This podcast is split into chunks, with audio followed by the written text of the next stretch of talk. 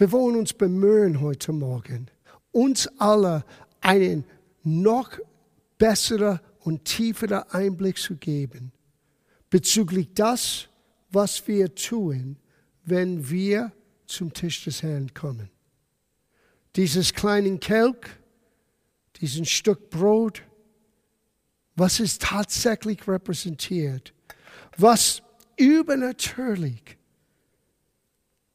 in uns und für uns geschehen soll und geschehen kann, wenn wir mit dem richtigen Verständnis zum Tisch des Herrn kommen.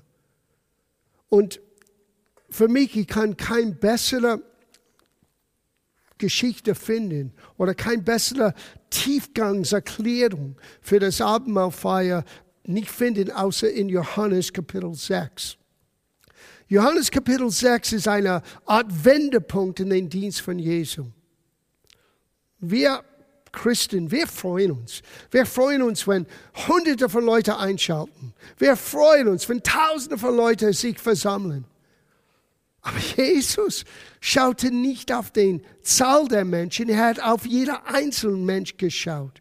Und für ihn war wichtiger als den Zahl der Menschen, sondern das Verständnis von wer Gott wirklich ist, was Gott wirklich Freude gibt, was Gottes Plan und Absicht für uns wirklich ist und wie wir dieses Nachfolger Christi Leben ausleben können, wie wir einander anspornen können, ihm zu kennen, wie er wirklich ist.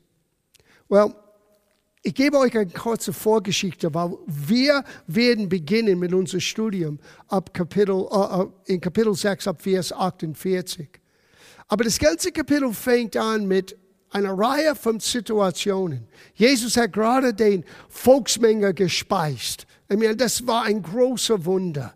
Und die alle waren satt gegessen, obwohl sie tagelang nur ohne Essen da gesessen haben und von Jesus gehört haben. Dann hat er dieses Brotvermehrungswunder erlebt.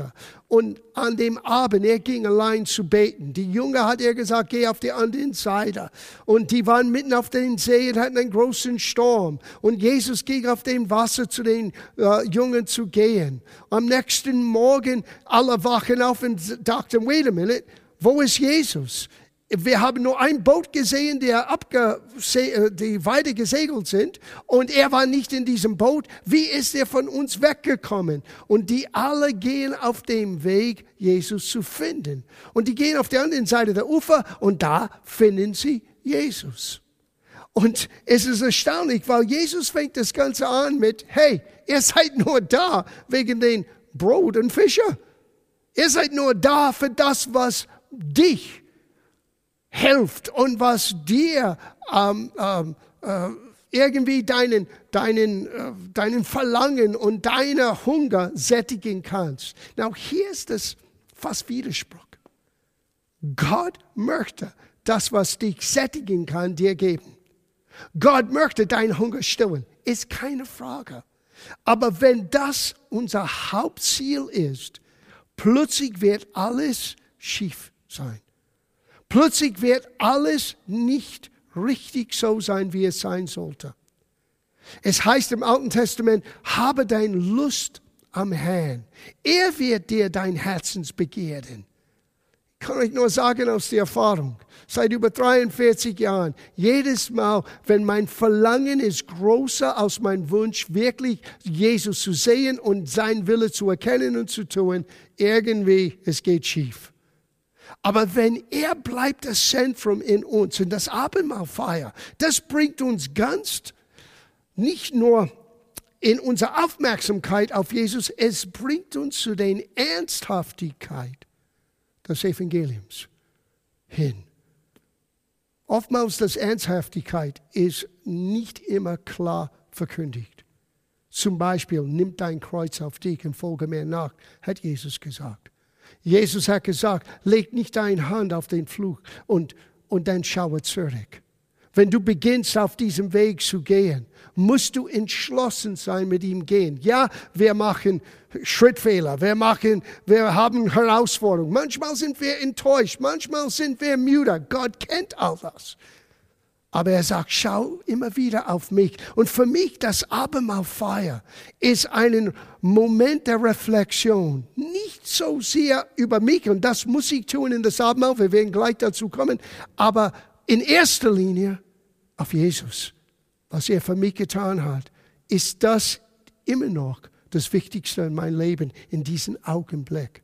Das kann man sehr schnell verkündigen, sehr schnell erzählen aber hier im Herzen.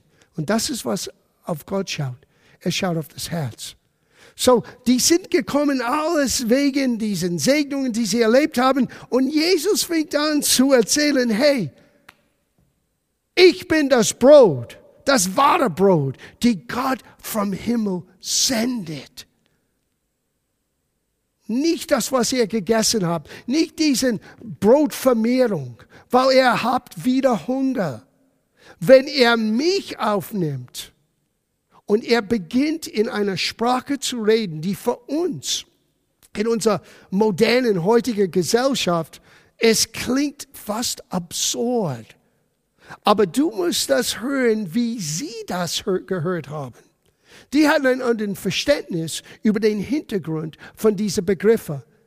Du musst von meinem Fleisch essen. Du musst von meinem Blut trinken. Wir hören das und wir denken, was soll das? Aber Jesus redete in was wir nennen Bündnissprache. Now, ein Bund ist ein Vertrag, eine Abmachung. Es ist das tiefgehendste, stärkste Art von Vereinbarung unter den Menschen. Und es ist bekannt in jeder Kultur. In je, wenn du zurückschaust, hunderte und tausende von Jahren, in jeder Volksgruppe ist immer eine Form von das, was wir nennen, ein Blutbund zu finden. Es ist eine Verheißung, es ist ein Austausch vom Stärker, ein Austausch vom Namen und es ist versiegelt im Blut, damit es Leben und Tod eigentlich darstellt. Wir lernen solche Dinge heutzutage nicht. Wir gehen sogar in den Supermarkt, wenn immer die wieder so wieder offen sein werden wie vorher. Und wir sehen alles schön in Plastik verpackt. Wir haben den Tier nicht gesehen, als es geschlachtet war. Wir haben den Blut und das, was verbunden ist mit, mit, mit dieser Situation, damit wir Fleisch essen können. Wir haben das ganze Prozedur, das Ganze nicht mehr gesehen. Einige vielleicht, wenn du auf einem Bauernhof aufgebaut bist oder auf dem Land aufgebaut, äh, äh, aufgewachsen bist, dann, dann er kennt das besser. Aber die meisten Menschen, die Menschen, die in Großstädten wie München leben, das ist un, uns unbekannt. Aber das Leben hat eine andere Bedeutung, wenn du merkst, was es kostet, um dieses Leben zu erhalten. Und Blut repräsentiert immer das Leben. Und so als Jesus über sein Fleisch und sein Blut hier in dieser Passage redete, er redete von etwas, was sie verstanden haben, aber nicht hören wollten. Ja, das ist schon etwas anderes. Wir verstehen es, aber die Frage ist, wollen wir es hören? Weil ich hoffe, dass du das hören möchtest heute Morgen. Wir schauen das an, wir beginnen ab Vers 48. Und es ist erstaunlich, Jesus wird den Menschen klipp und klar sagen, ich bin der Messias, ich bin gekommen, um einen Preis zu zahlen für dich, für das Volk Israel und sogar für die ganze Welt.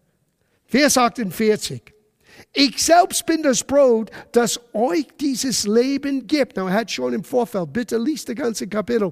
Er hat euch gesagt, ihr, ihr habt, eure Väter haben dieses Manna vom Himmel einmal gegessen. Aber ich bin das wahre Brot. Das Brot, das eure Väter in der Wüste gegessen haben, könnte ihnen kein ewiges Leben schenken. Obwohl sie Brot vom Himmel aßen, sind sie doch alle gestorben. Now, es ist eine interessante Geschichte. Du kannst es so ähm, später lesen. Ihr seid schon zu Hause. Es ist eine alte Gewohnheit zu sagen, wenn Leute hier sitzen, schaut es an zu Hause. Ihr seid schon zu Hause. Aber später bitte, schaut es an. 2. Mose 16. Das ist, wo Gott Himmels, dieses Brot von Himmel, was das hebräische Volk nannte Manna. Und Manna übersetzt heißt, was soll das? was soll das? Wir waren gewöhnt, in Ägypten all das schöne Essen zu essen. Und was soll das? Well, es kam jeden Tag frisch.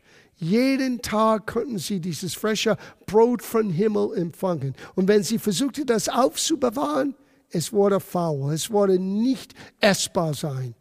Jeden Tag musst du frisches Manna holen. Das ist ein Bild für uns. Das Wort, Jesus, es ist das Brot des Lebens. Wir müssen zu ihm täglich neu kommen. Nicht nur einmal gehört zu haben, nicht nur einmal gelesen zu haben. Und das Abendmahlfeier hilft uns täglich neu zu ihm zu kommen und an ihm und, und, und ihm anzuschauen für das, was er wirklich ist. Vers 50. Aber hier ist das wahre Brot, das vom Himmel kommt. Wer davon isst, wird nicht sterben. Ich bin dieses Brot. Na, er könnte es nie klarer sagen. Ich bin dieses Brot, das von Gott gekommen ist und euch das Leben gibt. Jeder, der dieses Brot isst, wird ewig leben. Und dieses Brot ist mein Leib, den ich hingeben werde, damit die Welt leben kann, damit die Welt, nicht nur das Volk Israel, nicht nur die Nation Israel, sondern die ganze Welt, alle Menschen. Vers 52. Nach diesen Worten Jesu kam es unter den Juden zu einer heftigen Auseinandersetzung. Will, wir, will dieser Mensch uns etwa seinen Leib zu essen geben? fragten sie. Now, die haben verstanden, was, das, was hier gemeint ist wenn Menschen einen Bund miteinander ähm, äh, abschließen, das gab immer ein Bündnismahl, wo die haben Brot voneinander gegessen, Wein voneinander getrunken und Blut wurde geflossen. Ich weiß als Kind, ich bin in den 50er Jahren geboren und als Kind, wir haben viel Westerns damals angeschaut. Und die Indianer haben immer Blood Brothers, Blutbrüder. Das habe ich mit all meinen Freunden gemacht.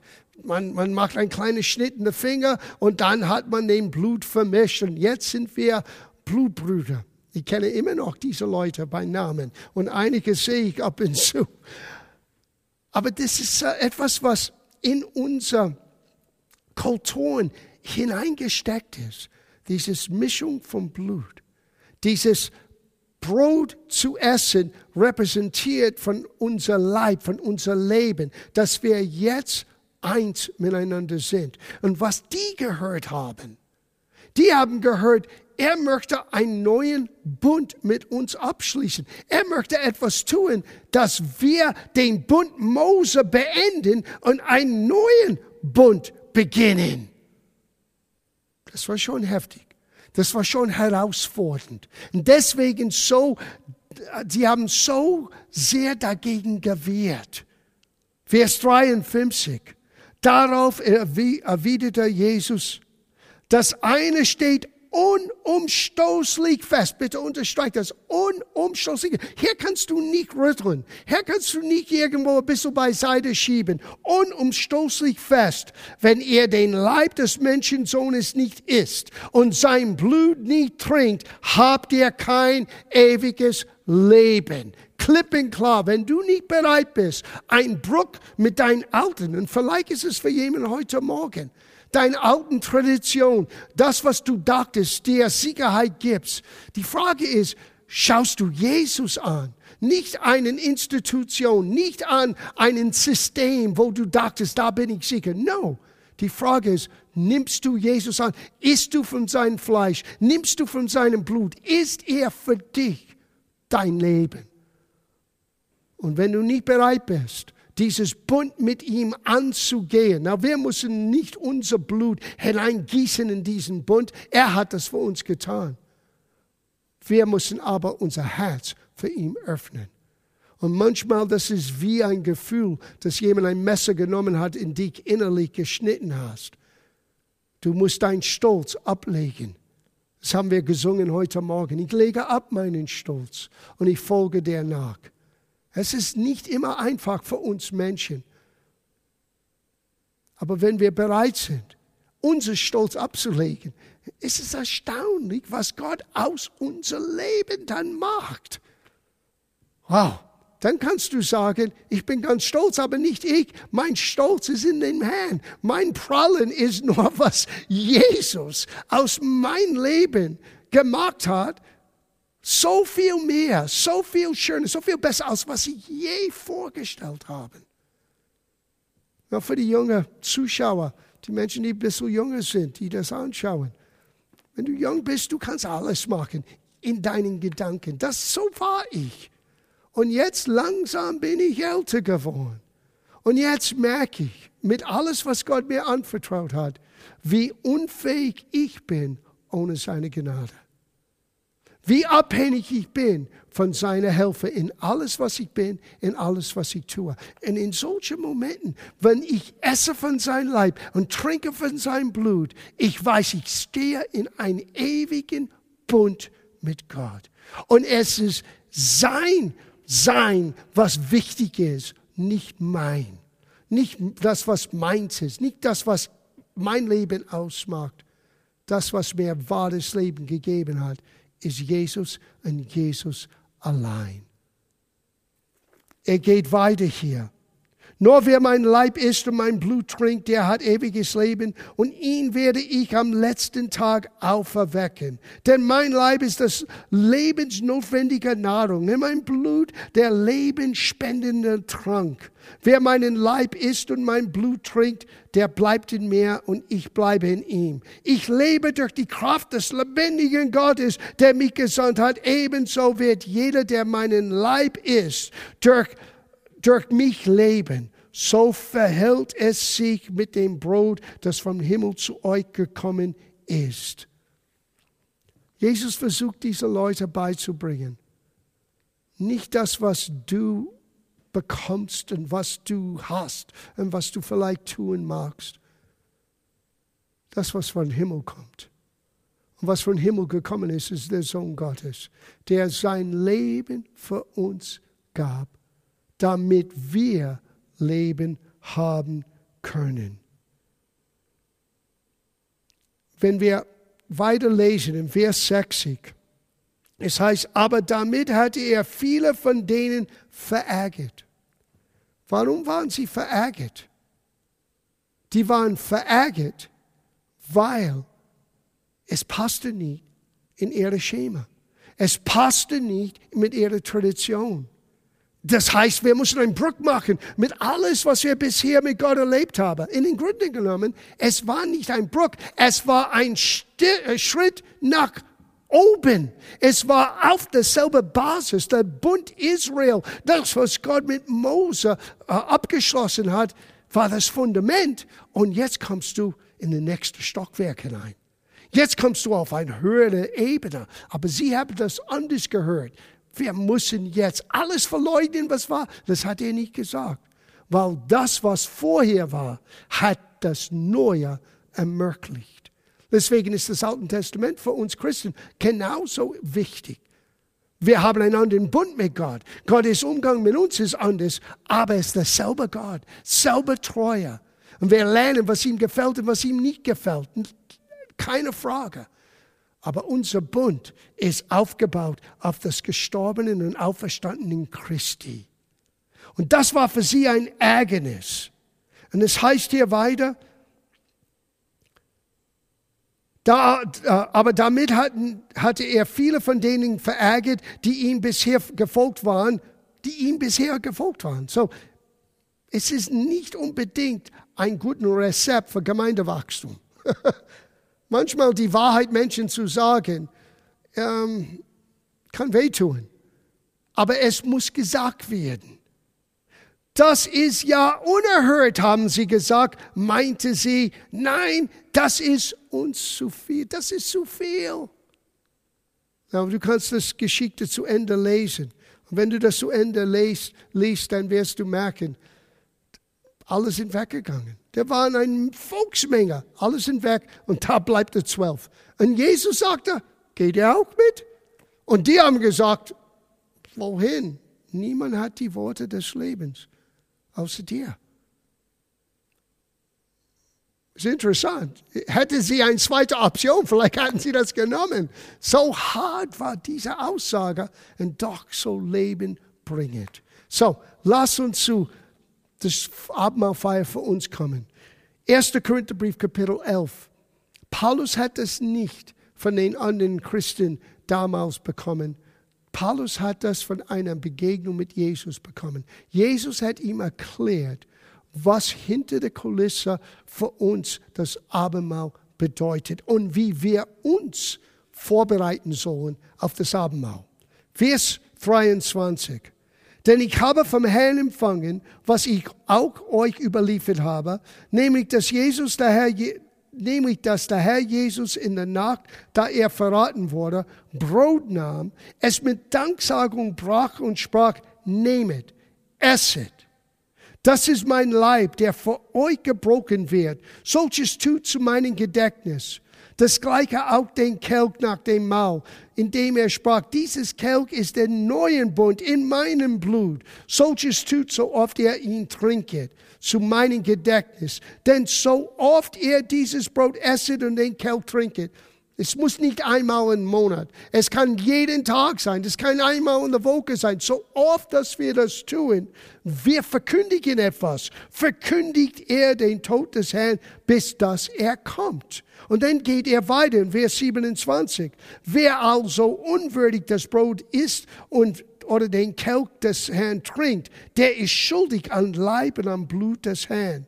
Es prüfe aber ein Mensch sich selbst, und also esse er von dem Brot und trinke aus dem Kelch. Denn wer unwürdig ist und trinkt, der isst und trinkt sich selbst ein Gericht, weil er den Leib des Herrn nicht unterscheidet oder nicht verstanden. Sieh, deswegen habe ich einen ganzen Sonntag gewidmet, um dieses Thema mit euch anzugehen. Ernste Sache, zum Tisch des Herrn zu kommen. Nicht, wir sollten es nicht oberflächlich zu uns nehmen.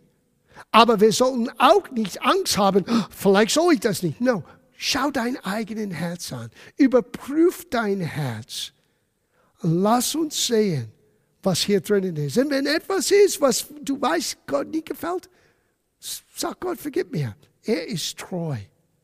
Wenn es etwas, was du ändern musst, sag Gott, gib mir die Gnade, helf mir, das zu ändern. Gott steht dir bei. Wichtig ist es, dass wir uns unser eigenes Herz überprüfen. Und wichtig ist es auch, dass wir völlig überzeugt sind, dass Jesus unser Herr ist.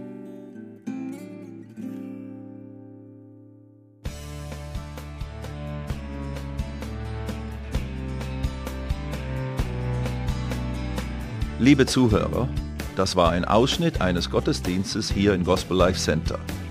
Auf unserer Website www.gospellifecenter.de können Sie die Notizen für diese und andere Predigten nachlesen und sich über die Arbeit von Gospel Life Center informieren. Wir wünschen Ihnen Gottes Segen.